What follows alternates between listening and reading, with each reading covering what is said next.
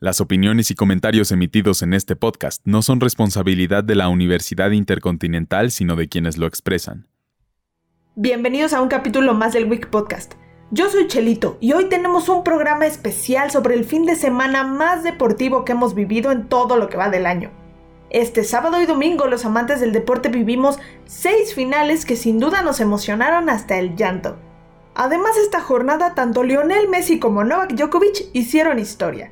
En este capítulo hablaremos sobre la final varonil, femenil y mixta de Wimbledon, la final de la Copa América y la final de la Euro 2021.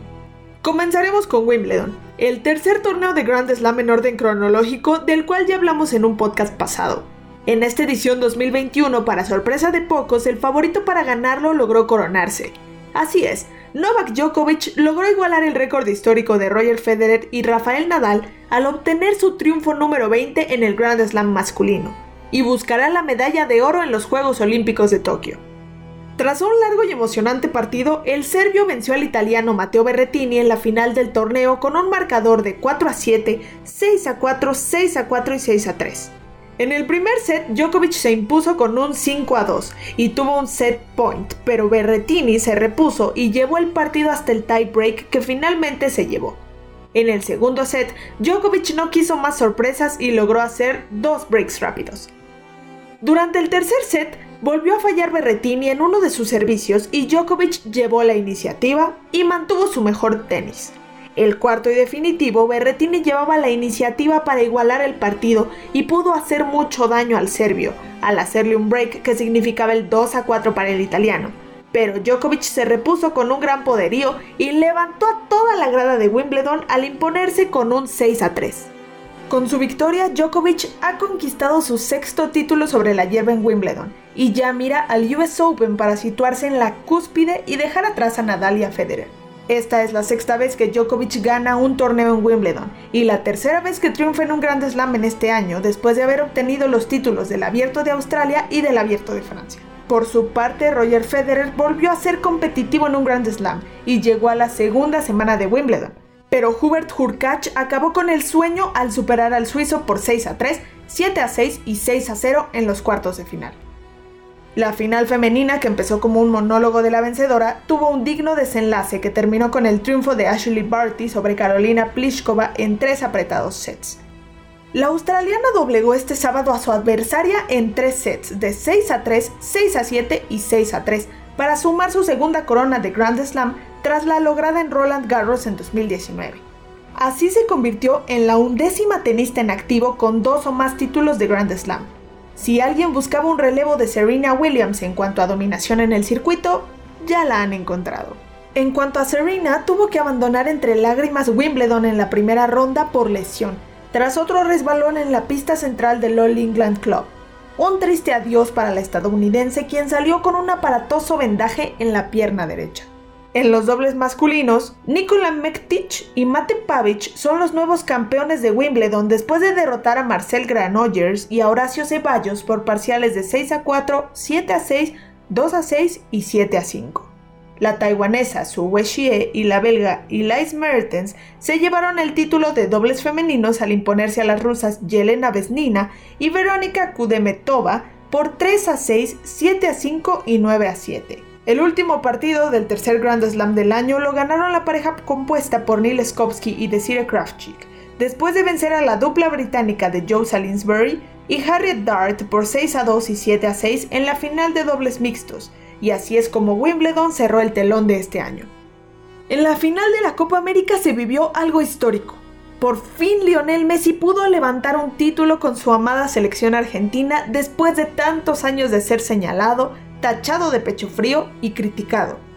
Por fin se le dio, por fin es campeón. Messi ha cobrado venganza. Argentina venció por la mínima a Brasil y se coronó en el Maracaná.